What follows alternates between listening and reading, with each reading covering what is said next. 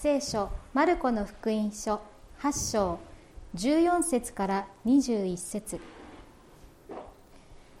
弟子たちはパンを持ってくるのを忘れ一つのパンのほかは船の中に持ち合わせがなかった。その時イエスは彼らに命じられた。パリサイ人のパンダネとヘロデのパンダネにはくれぐれも気をつけなさい。すると弟子たちは自分たちがパンを持っていないことについて互いに議論し始めた。イエスはそれに気がついて言われた。なぜパンを持っていないことについて議論しているのですか？まだわからないのですか？悟らないのですか？心をかたくなにしているのですか？目があっても見ないのですか？耳があっても聞かないのですか？あなた方は覚えていないのですか？私が五千人のために五つのパンを裂いた時パン切れを集めていくつのかごがいっぱいになりましたか？彼らは答えた。12です。四千人のために七つのパンを裂いた時はパン切れを集めていくつのかごがいっぱいになりましたか？彼らは答えた。7つです。イエスは言われた。まだ悟らないのですか？改めまして皆さんおはようございます。今日も皆さんと一緒に礼拝できることをとっても嬉しく思っております。2ヶ月に一遍担当させていただいておりますけれども前回9月はですねヨハネの6章からどこからパンを買ってきてこの人たちに食べさせようかというテーマでメッセージいたしました。聖書箇所は有名な5000人の給食の場面ですね。普通私たちはあそこからイエス様って優しいなお腹空いてる人にパンを与えてくださってというふうに取るわけですけどもその側面もありますがと同時に弟子たちを訓練し翌年の杉越の祭りでご自分が命を捨てて以降は命のパンであるイエス様を分かち合うことができるようにという訓練のためにあの奇跡を行われたんだということについてお話ししました。そしてこれは弟子たちにとって非常にインパクトの強い奇跡でありましたからただ一つ四福音書すべてに登場する奇跡であったということも確認しました。他の奇跡は大抵イエス様お一人でなさるんですけどね。でもこれは弟子たちが手伝った。そしてさっきまでお腹が空いていてもう弱っていた群衆がおとなしくなっていた子供たちがキャッキャキャッキャと走り回る姿。それが弟子たちにとってとっても嬉しくて記憶に残ったんだろうと思います。いわゆる5000人の給食という場面ですけれどもあの奇跡は1回だけイエス様が行われたと思っている方々が多いかもしれませんが今日の箇所を通して実はイエス様あの奇跡を2回行われたんだということに私たちは目が開かれます。1回目は前回の場面のようにユダヤ人向けなんですね。そして2回目の今日の箇所は違法人向け。つまり違法人のためにもイエス様はこの奇跡を行ってくださったということがわかります。前回は非常に細かい情報を提供してくれたヨハネの6章を見たんですけれども今日はその並行記事をマルコで見てみますと両者の比較ができて分かりやすいと思いますのでマルコ中心に見ていきたいと思いますが前回ヨハネの6章で見たあの内容はマルコでも6章に書かれているんですね。そしてあの奇跡を行われた後イエス様は何をされたのかということが7章後半から描かれているんですけれどもまずイエス様はツロの地方に行かれた。ツロっていうのは今のレバノンの方ですね。つまり約束の地から出て違法人の地に行かれた。そして今度はそこから南下して東側の方に行かれてデカポリス地方に行かれた。こちらもまた違法人の地域なんです。だからしばらくイエス様は違法人の地域を巡っているということがわかるのですがちょっとか、え地図でそれを確認したいと思います。お願いします、えこんな感じですね。ガリラヤ湖がありまして基本的にガリラヤ湖の西側がユダヤ人の地域そして東側が違法人の地域というふうに理解してくださったら結構ですけれどもイエス様は北のレバノンの方向から今度デカポリス地方に来られたという場面がそこに描かれています。このガリラヤ湖の東側から南東にかけてデカポリスっていうんですね。デカっていうと警察ですよね。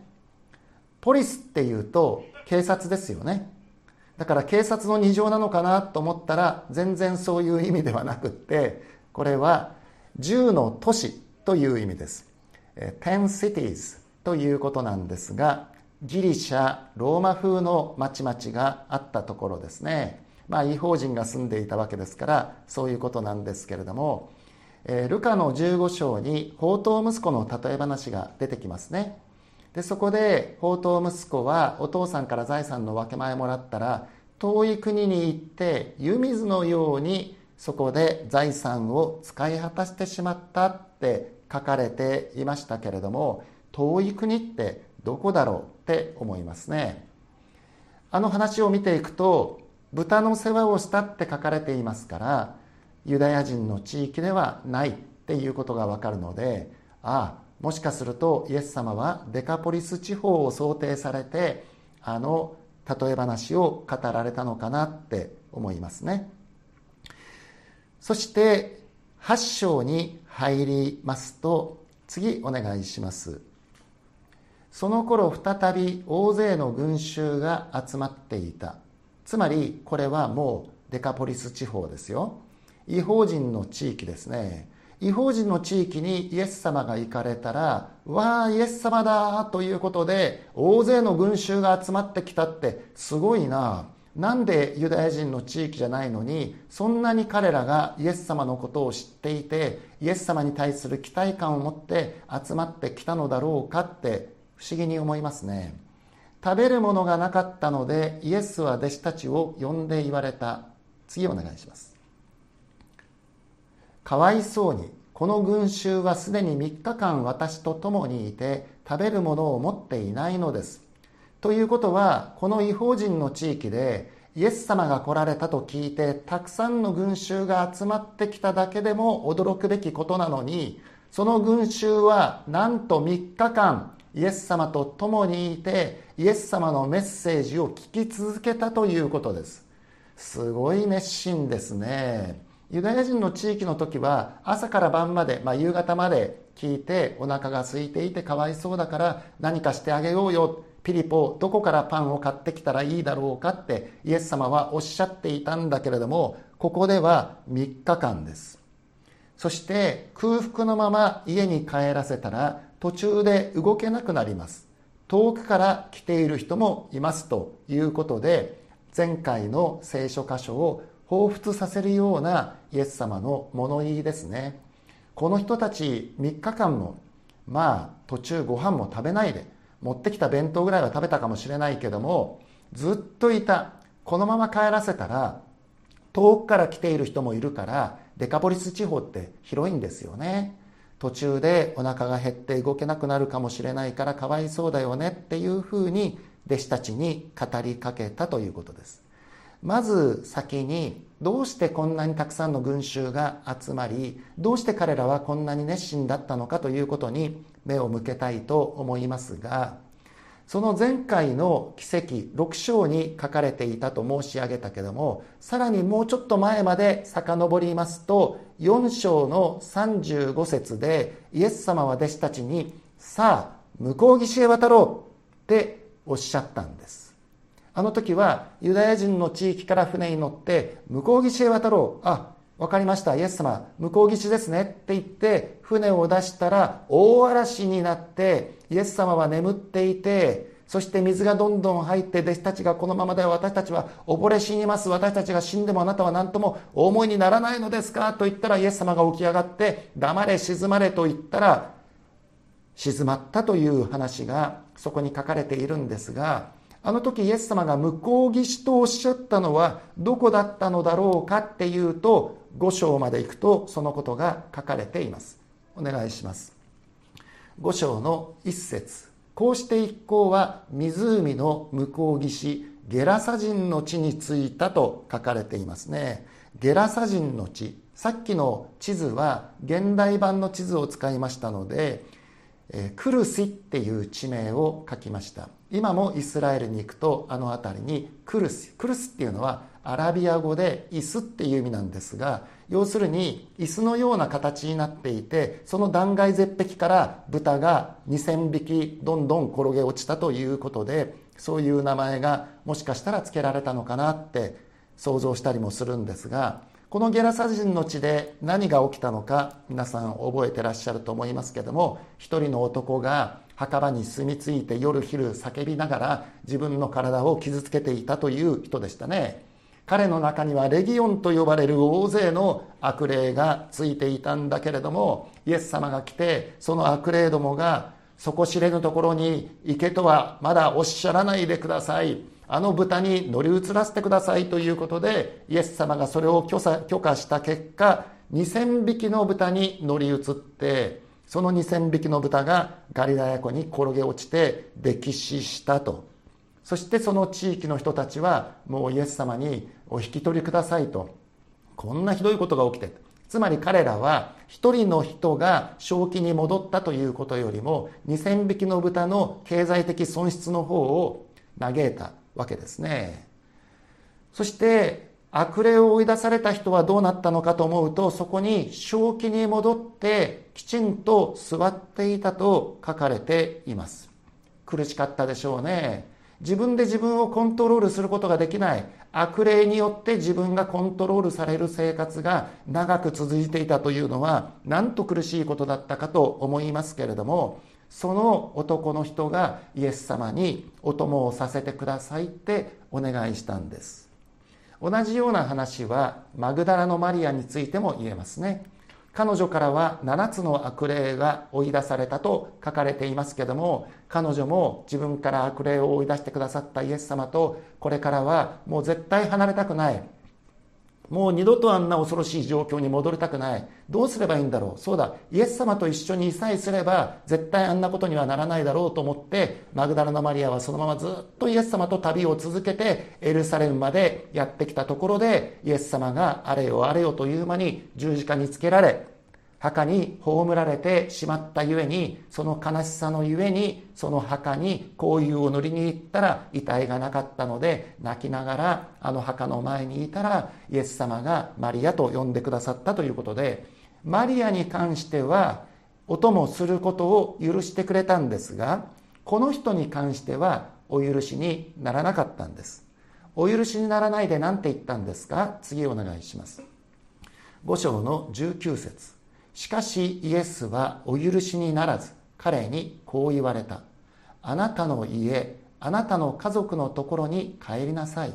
そして主があなたにどんなに大きなことをしてくださったかどんなに憐れんでくださったかを知らせなさいとおっしゃった。この箇所を見てああこの人独身じゃないんだ。家族がいるんだ。帰るべき家があるんだ。彼のことを待ち望んでいる家族がいるんだ。結婚して子供もいるんだろう。その人のところに帰りなさいというふうにイエス様はおっしゃったんだなっていうことがここから分かります。そして主があなたにどんなに大きなことをしてくださったかを知らせよ。証しをするために家族のもとに帰りなさい。これが彼に与えられた使命だったわけですね。次お願いします。そう言われて彼は立ち去りイエスが自分にどれほど大きなことをしてくださったかをデカポリス地方出てきましたよ。デカポリス地方で言い広め始めた。人々は皆驚いたとここに書かれています。でそれからどれぐらいの月日が経ったか知ら知りませんがイエス様がもう一度やってきたというのが今日の8章の内容なんです。そしてイエス様が来たぞっていうとみんながわーって集まってきたということはこの人の証の結果であるということが分かりますね。つまりあの墓場で夜昼叫び続けていたあの男から悪霊が追い出されて正気に戻ってこんなに素晴らしい人間に変えられたということはデカポリス地方全体に響き渡っていたから私もそのイエス様とやらに会ってみたいという人たちがたくさん用意されていたということがわかります。彼の証の素晴らしさは彼が変えられたというだけではなくて彼が正気に戻って家族のところに帰ってきたその結果家族が回復したということが非常に大きな証になったんじゃないかなと思いますね。つまり彼があんな風になってしまったことで悲しんだのは彼だけではない。奥さんも子供たちも。そして子供たちは周りの友達から「お前の父さんどうなっちゃったんだよ」なんか墓場でずっと叫んでるぞとかって言われたわけですよね。そのお父さんが久しぶりに家に帰ってきたんですよあお父さんが帰ってきた。大丈夫かな？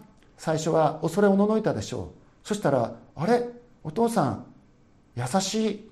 あ元に戻ってるっていうことでその家族が再び回復した。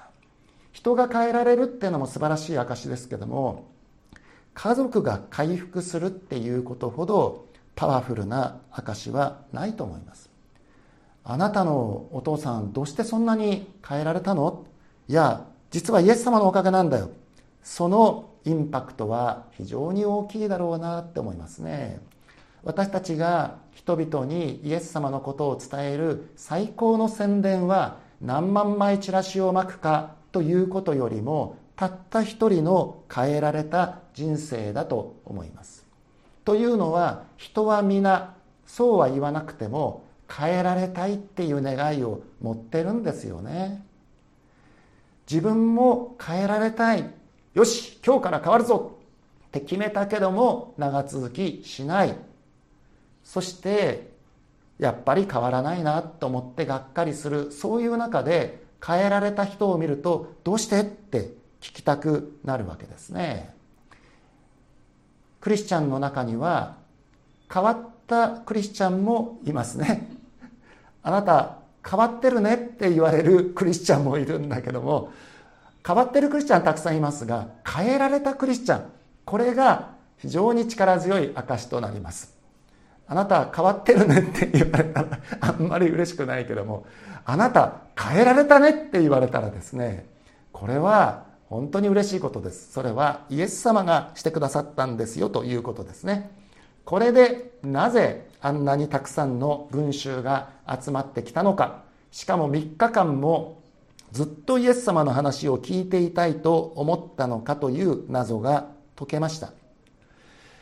それでですねこの男からレギオンの悪霊を追い出してくださった後イエス様はもう一度ユダヤ人の地域に戻ってそこで5000人の給食を行ってそしてレバノン方面をに行った後再びここに戻ってきたということなんですね。その中で先ほどのイエス様の発言があるんです。空腹のまま帰らせたら途中で動けなくなるよねって。つまりついこの前ユダヤ人の地域で行ったのと同じシチュエーションがここで再び展開されたわけです。ですからイエス様のあの言葉に私たちは期待を感じますね。あれだけのことをあなた方は経験し四福音書全てに残したいと思うほどにあなた方もあの奇跡を手伝ってインパクトが残ったわけだから覚えてるよねあの時のこと。そうですよねイエス様。この前ユダヤ人の地域で5000人の男に対してたった5つのパンでできましたもんね。じゃあ今度もあれをやりましょうよって弟子たちの方から言ってくれることを期待しつつあの言葉をイエス様は語られたのではないかと思いますが弟子たちの反応を見てみましょう。8章4節お願いします。弟子たちは答えた。こんな人里離れたところでどこからパンを手に入れてこの人たちに十分食べさせることができるでしょう。そんなこと我々にできるわけないじゃないですか。みたいな感じであたかも何にも経験したことがないかのような答えじゃないですか。イエス様どうおっしゃいますか？次お願いします。するとイエスはお尋ねになった。パンはいくつありますか？これもイエス様の期待が込められるよね。この前パンはいくつありますか？はい5つです。そこから展開していったわけですからこれを言えばあそういえばこの前と同じですねって言うかなと思ったら弟子たちはただ単純に7つあります。と答えた。こんなもんじゃ何にもならんでしょ。焼け石に水でしょうみたいな。そういう返事の仕方ですね。じゃあ次どうするんですか？イエス様お願いします。するとイエスは群衆に地面に座るように命じられた。この辺も同じですね。それから7つのパンを取り感謝の祈りを捧げてからそれを裂き配るようにと弟子たちにお与えになった。弟子たちはそれを群衆に配った。これどの段階で弟子たちがあそうですね。イエス様って気がついたかということについては何も言及されていないんですけれどもさすがにここまでやればねあれ？この場面どっかで経験したそうそうそうそうユダヤ人の地域でもやったなあああれと同じだという気持ちで群衆弟子たちは群衆に配って前回は1日だけの空腹だったけども今回は3日分の空腹ですからもう人々の喜びようと言ったらない。キャッキャキャッキャと喜ぶ走り回る子供たちを見て弟子たちは思い出さないわけがないと思います。次お願いします。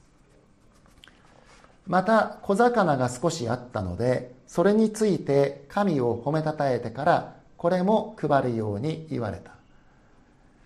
さあ今日小テストするって言ってましたね。はい前回の奇跡ですけれどもパンはいくつありましたか？手で示してください。前回はパンはいくつですか？はい5つ。よくできました。前回は魚は何匹でしたか？はい2匹よくできました。前回は成人男性だけで何人いましたか？桁はいいとしてはい5000人いました。そして5000人で食べた結果いくつのカゴがいっぱいになりましたか？ちょっと両手じゃ足りないな。12はい。よくできました。さすが小淵沢オリーブ協会。小テスト全員合格でございます。素晴らしい。ということで前回は魚が2匹だったんですが今回は小魚が少し。といういくつかの違いはあるけれども同じことですよね。わずかな材料を使って大群衆を養ってくださった。それについて神を褒めたたえてからこれも配るように言われた。次お願いします。そしたらちゃんと余りができるんですね。群衆は食べて満腹した。もう食べられませんってなってじゃあ残ったものを無駄にしないように集めましょうねって集めたら余りのパン切れを取り集めると7つのカゴになった。前回は12カゴ。今回は7カゴ。12といえば12部族。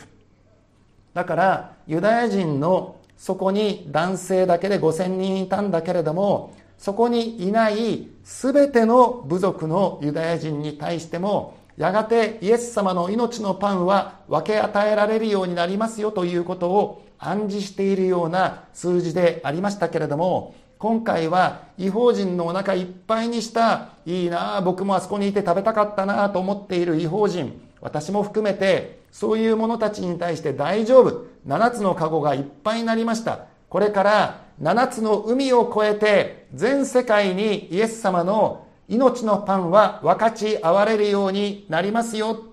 だから弟子たちに対してユダヤ人に福音を伝えるだけでなくて違法人にも福音を伝えよということをイエス様は暗示されたのではないかなと思います。今回はどれぐらいの数だったのですか？次お願いします。そこにはおよそ4000人の人々がいた。これは成人男性のことですね。それからイエスは彼らを解散させすぐに弟子たちと共に船に乗りダルマヌタ地方に行かれたまたユダヤ人の地域に戻っていったということであります。復習します。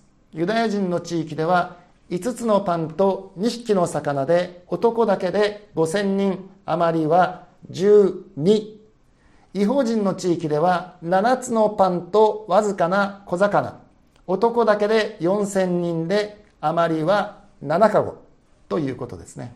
まあ、厳密なことを言いますとこのユダヤ人の地域で使われたカゴっていう名詞とギリシャ語の名詞と違法人の地域で使われたこのカゴっていう名詞は違う言葉が使われていて違法人の地域で使われたカゴの方が圧倒的に大きいカゴを意味しているのですけれどもですから数だけであユダヤ人の方が多いんだなとは簡単には言えないんですがまあ、それは横に置いといてもやがて違法人にも命のパンが分かち合われるんだということが暗示されている奇跡であるということが分かります。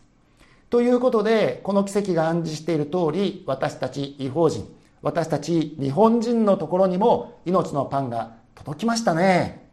本当に良かったです。私は釧路という北海道の片隅の町にその時住んでおりましたけれどもイギリスからわざわざ宣教師ご一家が来てくださったおかげで私はこの命のパンに42年前に預かることができたわけです。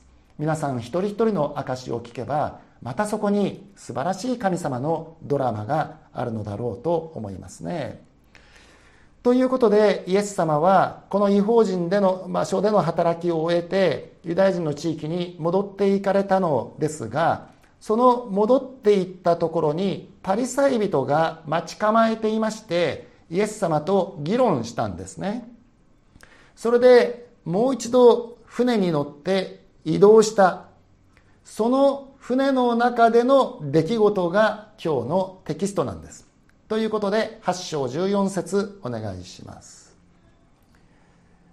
弟子たちはパンを持ってくるのを忘れ一つのパンのほかは船の中に持ち合わせがなかった。つまりパリサイ人との議論を終えてもう一回船で移動するときに弟子たちははっと気がついたんだ。あやばどうしよう。えどうしたの？俺パン持ってくんの忘れたよ。ペテロ。今日はお前の当番だろ。何やってんだよ。なんていうことで気がついたわけですね。まあ彼らは13人で行動していましたので誰がパンの担当かということで当番制になってたんじゃないかなと思いますがそしてそのちょうどタイミングでイエス様がこうおっしゃるんです。次お願いします。その時イエスは彼らに命じられた。パリサイ人のパンダネとヘロデのパンダネにはくれぐれも気をつけなさい。つまりさっき議論したパリサイ人その議論からイエス様は本当にこの人たちのもたらすパンダネは危険だと感じたので船の中にいる12人の弟子たちにそこで語られたんですね。いいかい？パリサイ人のパンダネヘロデのパンダネにはくれぐれも気をつけるんだよ。騙されちゃいけないよっていうことをおっしゃったわけですパンダネっていう言葉もう皆さんご存知かと思いますが第一コリントの5章でパウロもはっきり書いていますけどもパンダネっていうのは間違った教えの象徴的な意味でここでは用いられていますね。だから杉越の祭りの後のパンにはパンダネ入れないパンを1週間食べなさいと。間違った教え罪とかが入り込まないようにという体験学習がそこに書かれているのですけれどもイエス様はそういう意味でパリサイ人の間違った教えヘロデの間違った教えには気をつけるんだよって言ったんだけどもタイミングがちょうど弟子たちが「おい13人もいるのにパン1個だったら足りないだろう。何やってんだよっていうタイミングの時にイエス様がこれをおっしゃったものだからほらイエス様だって言ってるだろう。イエス様だってパンのこと言ってるぞって言って全然伝わってないね。イエス様の教えようとしていることが。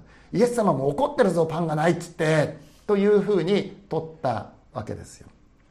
イエス様普段温厚だけど腹減ったら機嫌悪くなるからな。なんていうふうに思った人がいたかどうかは知りませんけれどもそんなふうに誤解したんです。次お願いします。すると弟子たちは自分たちがパンを持っていないことについて互いに議論し始めた。ほらやっぱりイエス様も言ってるだろうって。なんだよお前今日当番のくせに忘れてっていうふうに議論をし始めたのでイエス様がこうおっしゃるんです。次お願いします。イエスはそれに気がついて言われた。なぜパンを持っていないことについて議論しているのですかと。私はそんなこと言ってるわけじゃないんですよ。なぜそのことについて議論しているのですかまだわからないのですか悟らないのですか心をかたくなにしているのですか何をイエス様は意図しているんですかつまりユダヤ人の地域であの奇跡を一回行ったわけだから違法人の地域で人々がお腹を空かせている時にそうですねイエス様あれやりましょうっていうことに誰一人気がつかなかったわけだけどもその違法人の地域でも今回あれだけの奇跡を行ったのだから今このボートの中にいるのは13人であって持っているパンは1つなんだということを考えた時に考えたらわかるじゃない。どうしてあなた方は一つ一つの過去の恵みの経験をその度ごとに忘れてしまって新しい課題が発生した時にそれを応用することができないのですか？という意味でここでは語っておられるのだと思います。それでも弟子たちは気がつかないから次お願いします。目があっても見えないのです。見ないのですか？耳があっても聞かないのですか？あなた方は覚えていないのですか？今日はここから説教題を取らせていただきましたけども見たでしょ？聞いたでしょ？経験したでしょ？それなのに覚えてないの？ということです。それでイエス様は本当大丈夫かなこの弟子たち。ちょっと記憶喪失になってんじゃないかなと思って確認します。次お願いします。私が5000人のために5つのパンを裂いた時パン切れを集めていくつのカゴにがいっぱいになりましたか？彼らは答えた12です。あよかった。ちゃんと覚えてた。まあ、私が先ほど小テストをしたようにですねイエス様も弟子たちに小テストしたんですね。5000人のために5つのパンっていうのはこれユダヤ人の地域の奇跡でしょ？その時に残りいくつカゴがいっぱいになりました？12を覚えてんだちゃんと。ちゃんと見えてたんだ。ちゃんと聞こえてたんだ。ちゃんと覚えてんだ。すなわち記憶喪失にはなっていないんだ。じゃあ次お願いします。4000人のために7つのパンを裂いた時はパン切れを集めていくつのカゴがいっぱいになりましたか？彼らは答えた7つです。ちゃんと正確に覚えてるんだよね。つまり記憶喪失になっているわけではない。そして最後ですね。どうぞ。イエスは言われた。まだ悟らないのですか？イエス様の落胆皆さんに伝わりますでしょうか？イエス様何を悟って欲しかったの？これ。何を悟って欲しかった？つまり5000人のために5つのパンで12かご残りました。4000人のために7つのパンで7かご残りました。今の問題は新たな課題は何ですか？13人いるところに1つのパンしかないんです。5000人のね、ために5つのパンでいいってことは、まあ大体イエス様はね、1つのパンで1000人分増やせるってことでしょ？で今一つのパンがあって13人しかいないってことは全然問題ないじゃないですか。No problem ですよね。それなのに弟子たちはどうすんだよこんなことで。お前のせいだぞどうすんだよってやっててあれ？もしかしたらあの二つの奇跡完全に忘れてんのかなと思ってイエス様が聞いてみると意外としっかり数字は覚えていたというやりとりで最後にまだ悟らないのですかと聞かれたわけです。つまり弟子たちはね暗記問題は得意なんだけども応用問題が苦手なんですよ。皆さんどうですか？受験勉強でね暗記問題は得意だったけどね応用になるとねちょっと私苦手だったっていう方ね弟子たちはまさにそうだった。私たちもどうでしょうか？振り返ってみるならば本当にあの時この時神様は奇跡的な方法で私たちを助けてくださった。だから今日皆さんはそこにおられるのではないでしょうか。あれほどの奇跡を経験してさせてくださった神様があなたをもう知らないよと言って、ぽいと放り投げる方ではないということだよね。もし放り投げるんだったら、当の昔に放り投げてます。でもあの時もこの時も、あなたを守り、支え、助け、導き、今日に至って、この後に至ってあなたを放り投げるという方ではないわけです。ところが私たちというのは、過去の恵みは覚えてる。そう、確かにあの時神様こうしてくださった。この時こうしてくださったということは覚えているんだけども、新たな課題に弱い。それが私たちではないでしょうか。そう、あの時は神様何とかしてくれた。でもさすがに今回はもう無理でしょうみたいに思ってしまいやすい。これが私たちではないかなと思います。今日この弟子たちの姿を通して私たちは応用問題に強くなろう。このことを新たなモットーとして生きていきたいと思います。信仰っていうのは考えてみると筋肉のようなものですね。筋トレしないとどんどん筋肉は緩みます。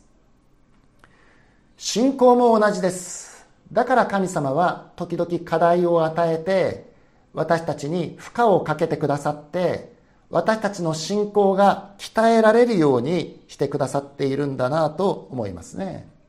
それは何のためかというと、新たな課題が発生した時に、それを乗り越えていくことができるため。いやー、また新たなチャレンジが発生した。でも大丈夫。あの時こうしてくださった。この時こうしてくださった。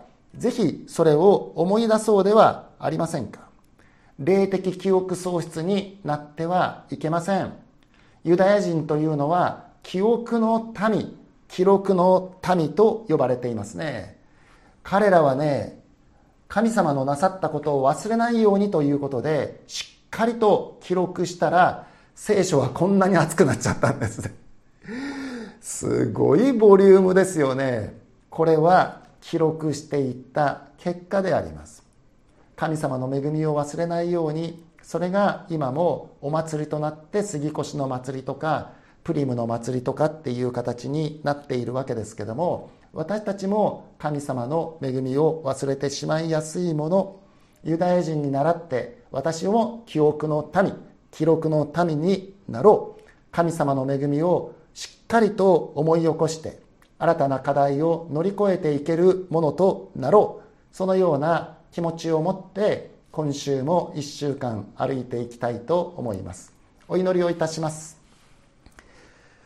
天のお父様5000人の給食は弟子たちにとって最もインパクトの強い奇跡でありましたがゆえにマタイ、マルコ、ルカ、ヨハネ4福音書すべてに書かれています。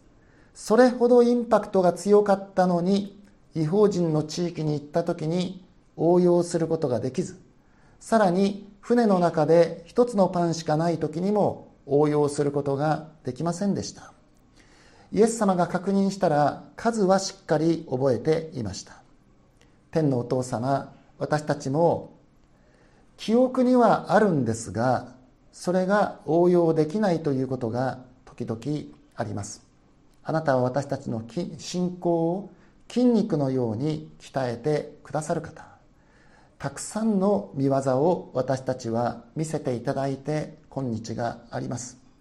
どうかこの信仰の筋肉を用いて新たな課題を乗り越えていく一人一人とさせてくださいますようにお願いをいたします。今週も一週間小淵沢オリーブ教会の兄弟姉妹の皆さんの上にあなたの豊かな祝福の御手が置かれて新たな課題を乗り越えていくことができるように力を与えてください。イエス・キリストの尊いお名前によってお祈りいたします。アメン。小淵沢オリーブ教会には聖書の言葉を多くの人に届けるためのさまざまなビジョンがあります。あなたもこの働きに参加してみませんか？献金はこちらのアドレスにて受け付けていますインターネット送金サービスまたは口座振込に対応しています。